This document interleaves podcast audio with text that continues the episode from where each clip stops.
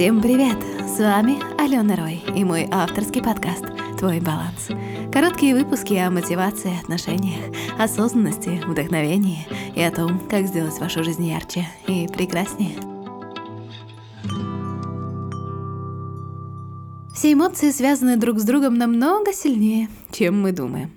Каждая испытываемая эмоция несет нам некоторый сигнал о том, как у нас идут дела.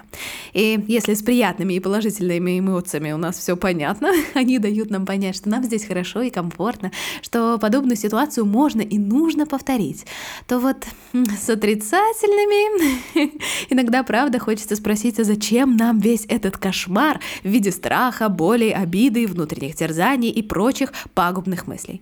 Но, честно говоря, отрицательные отрицательные эмоции в плане адаптации к условиям среды важны едва ли не больше, чем положительные.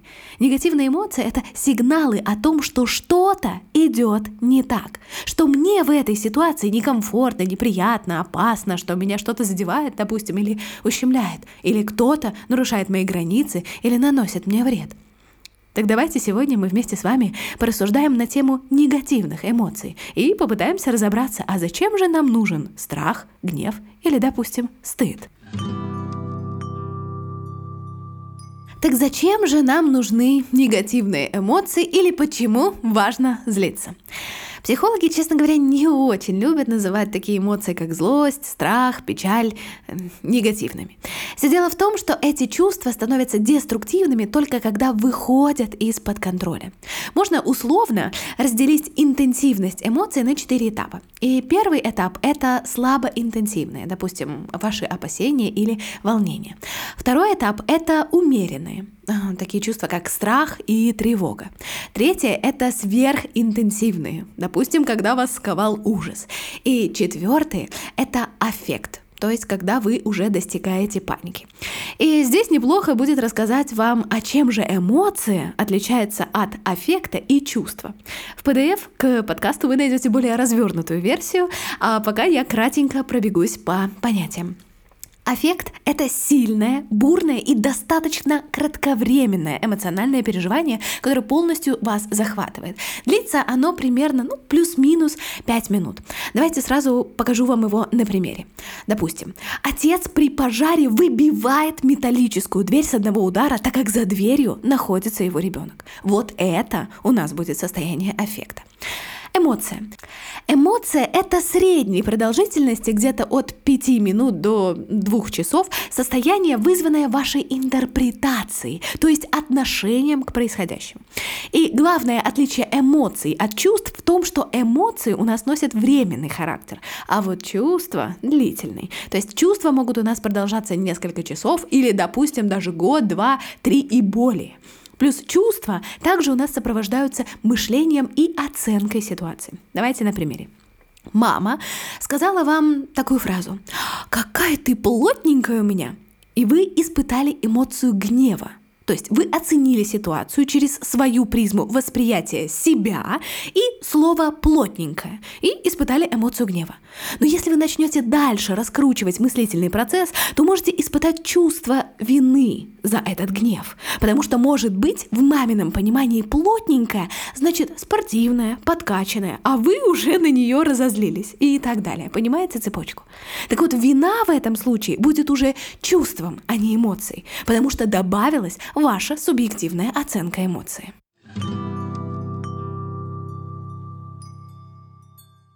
Погрузила вас в понятие, давайте вернемся. Когда эмоция у нас слабоинтенсивная или умеренная, то она совершенно конструктивна и несет определенные функции. Допустим, страх защищает нас от опасностей. И, честно говоря, только благодаря этому, якобы негативному переживанию, мы вообще-то с вами выжили как вид. Благодаря страху мы избегаем опасных для жизни ситуаций и можем защитить себя и близких, и предвосхитить опасность, как физическую, так и эмоциональную. Вдобавок, страх у нас ускоряет внутреннее время. Это ускоряет обработку сигналов из внешней среды, поэтому легче заметить опасность и легче придумать выход из сложной ситуации. Опять же, если мы сейчас говорим о страхе, а не о панике эффекте. Но об этом я расскажу чуть попозже. Кроме этого, страх делает наше внимание гибче – И это опять помогает нам лучше замечать опасность. Можно сказать, что страх обостряет наши локаторы, и мы замечаем то, что в другом случае мы бы пропустили с вами.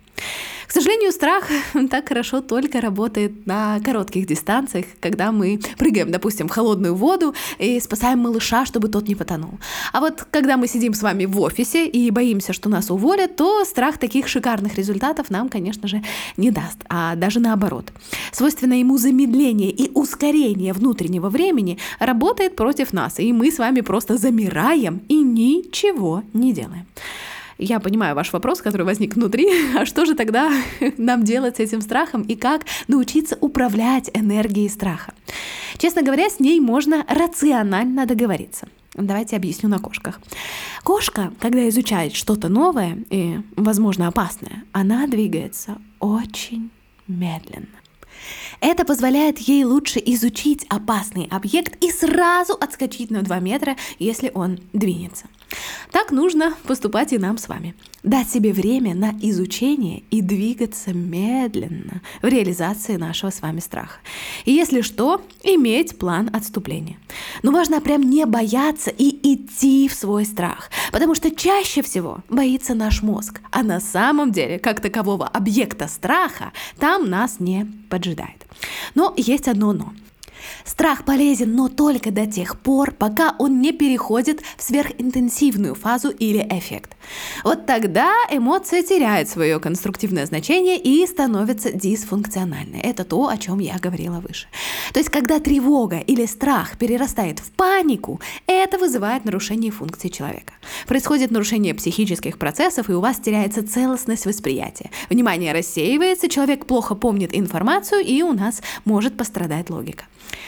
На этапе умеренных переживаний человек способен еще рационально мыслить и регулировать свое состояние и действовать в соответствии с контекстом ситуации. А вот когда переживание неконтролируемое, оно дезорганизует психическую деятельность. Так что, так что даже такие эмоции, как радость, когда достигают состояния эффекта, тоже могут быть э, дисфункциональными.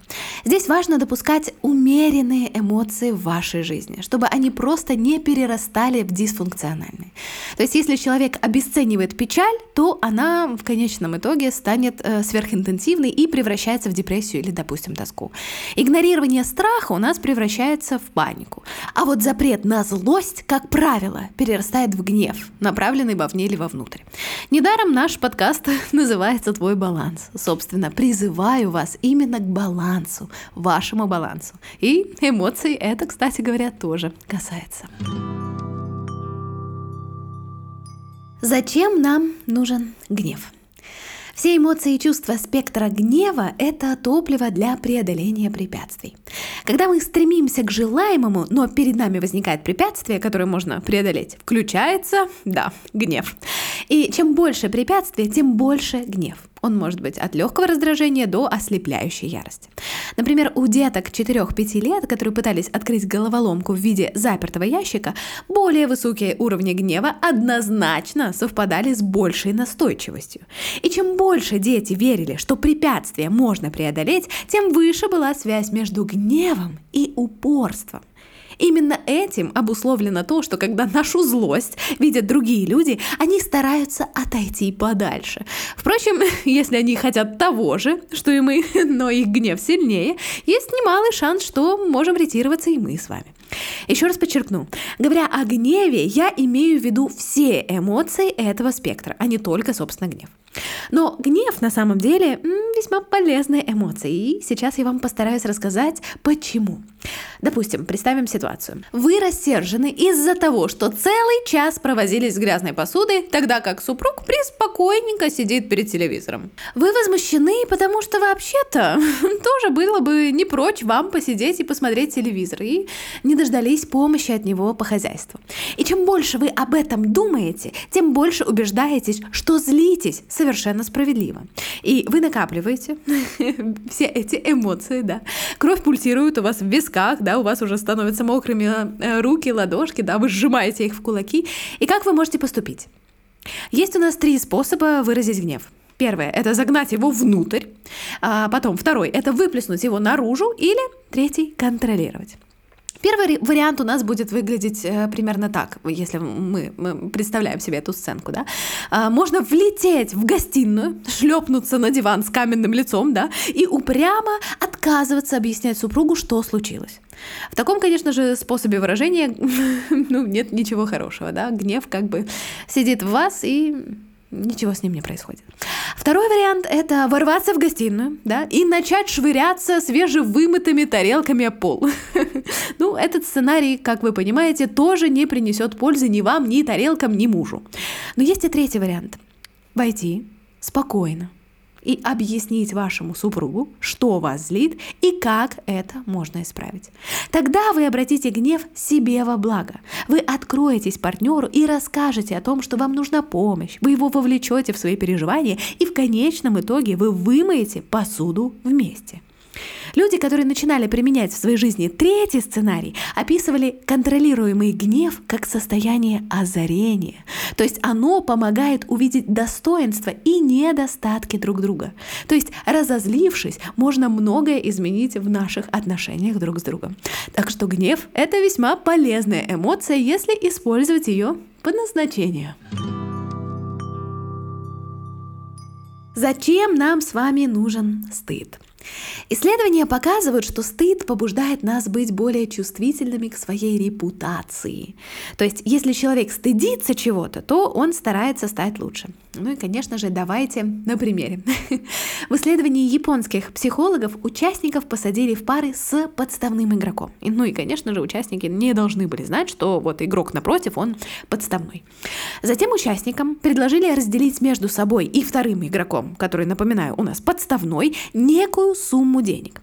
И эксперимент у нас был устроен так, что участник, который у нас не подставной, он делил эту сумму несправедливо и забирал себе большую часть денежных средств. Однако участник не знал, что вот это вот такой хитрый ход эксперимента. Ну вот, а теперь подставьте себя на место такого участника. Вы пришли на эксперимент, сделали все хорошо, качественно, честно, а вам тут говорят и показывают, что на самом-то деле вы забрали себе куда больше денег, чем стоило. И что вы здесь будете делать? Ну и, конечно же, тут все зависит от вашей уязвимости к стыду, и чем она больше, тем, скорее всего, вы отдадите часть своих денег второму игроку, чтобы просто восстановить справедливость и, как следствие, свою репутацию. Что можно понять от этого эксперимента? Что стыд побуждает нас не уклоняться от взаимодействия с людьми, а наоборот, становиться более социальными. Правда, тут, конечно же, есть нюанс. Это работает в тех случаях, где наши поступки в принципе поправимы. Допустим, как вот в этом кейсе да, с японским экспериментом. Там исправить ситуацию нам было бы очень легко. Поэтому стыд и оказался у нас продуктивным. А вот там, где исправить ничего нельзя, то есть у вас репутация пострадала очень и очень сильно, то стыд побуждает нас скрываться ото всех. И чуть попозже я вам приведу пример, что я имею в виду. Так что при определенных условиях стыд, конечно, очень полезен для общества в целом. Но если же ваш стыд становится ядовитым и жжет вас изнутри безо всякой пользы, то, конечно же, с ним надо что-то делать. Эм, если это про вас, если вдруг вы себя узнали, то в самом конце подкаста я расскажу, как это исправить. Но в стыде есть парадокс. И в чем же он? Вот это как раз-таки к нашим примерам. Не бывает у нас плохих и хороших эмоций, это то, с чего я начинала этот подкаст, да? Бывают плохие и хорошие причины для этих эмоций. Например, счастье обычно считается позитивным чувством, и многие говорят, что нужно стараться увеличивать его количество в жизни. Но если я счастливее всего, когда мучу соседского кота, то вряд ли здесь можно говорить о позитиве, правда? Точно так же и со стыдом. Если я по какой-то причине стыжусь своей внешности из, и из-за этого я стараюсь не выходить из дома, то это нездоровая форма стыда.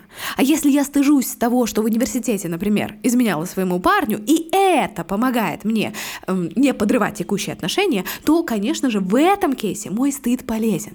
Проблема в том, что многие испытывают стыд по неверным причинам. То есть большинство из нас связаны там с э, семьей, культурой, в которой мы росли, да, и если например, в детстве нас критиковали за, там, допустим, смешной нос, да, то тогда, конечно, вы можете вырасти с жутким комплексом и потом делать одну пластическую операцию за другой. Или, допустим, если над вами смеялись из-за вашей чувствительности, то вы можете стать жесткой и эмоционально закрытой девушкой, да. Э, если вы выросли в религиозном религиозной секте, где стыдили за любую мысль о сексе или сексуальное желание, да, то есть они были просто под, под, под запретом, то тогда, конечно же, сексуальная жизнь и во взрослом возрасте может вызвать у вас стыд. Поэтому здесь важно отслеживать, куда именно вас приводит это чувство стыда, к взлету или к падению. Просто обратите на это внимание. Ну и, как и обещала, ловите технику работы со стыдом. Всего пять шагов, да, и мы с вами научимся работать с этой эмоцией. И первый шаг — это необходимо нам отделить свой поступок от своей личности. Давайте опять на примере. Допустим, когда ваш друг совершает ошибку, вы, скорее всего, не начинаете считать его негодяем, а понимаете, что он просто оступился. Ну, как будто это жизнь, и это нормально, да. Но на самих себя у нас почему-то такой подход не распространяется и не действует. А ведь вы можете учиться на своих ошибках и использовать свои провалы в качестве мотивации для роста. Так что постарайтесь поменять свои мысли с таких там типа «я плохой человек» на «я совершила некорректный поступок, я его осознала и поняла. Как я могу исправить его в будущем?» Помните, пожалуйста, об этом и будьте себе другом. Вторая ступенечка у нас — это поймите настоящую причину своих действий. Давайте опять же на примере. Вряд ли вы подорвали рабочий проект, потому что именно так и хотели сделать. Может, истинная причина в другом? Например, вы чувствовали, что на работе вас не ценят и не уважают, и не хотели стараться? Или, допустим, может быть, вас три дня мучила бессонница, и в самый неподходящий момент вы не смогли, не смогли справиться с этой задачей.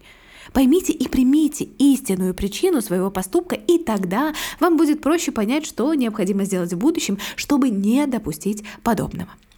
Третий шаг — это, конечно же, извлечение уроков. Стыд и чувство вины могут стать для нас мощными источниками мотивации для работы над собой. Они побуждают нас становиться лучше, указывают, что мы сделали там что-то не так в прошлом, да, чтобы мы не повторяли этого в будущем. Так что стыд может стать для нас мудрым учителем. Прислушивайтесь к его урокам, даже если иногда его манера преподавания не очень-то э, нам приятна. Но уровнем осознанности мы можем усвоить эти уроки, это правда. А, Четвертая ступенечка звучит у нас как «поделитесь э, своими ощущениями с близкими людьми. Расскажите, что вас волнует и почему. И, возможно, вы увидите, что люди над вами на самом-то деле не смеются, и что мир вас не ненавидит и небеса не рушатся. А ваше чувство стыда на самом деле может быть не очень-то и обосновано.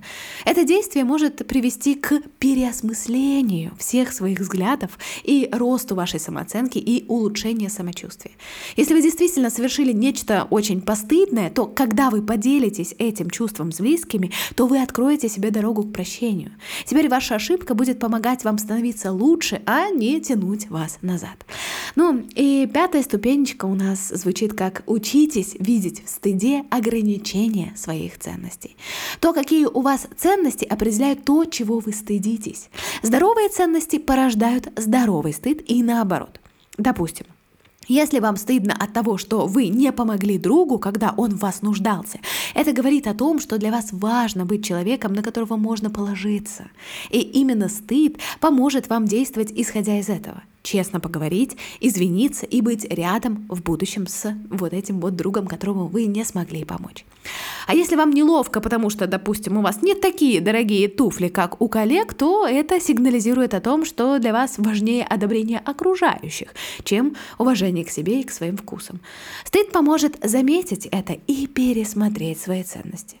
Главное помнить, что эмоции не корень ваших проблем, а отправная точка для их решения. И на сегодня все.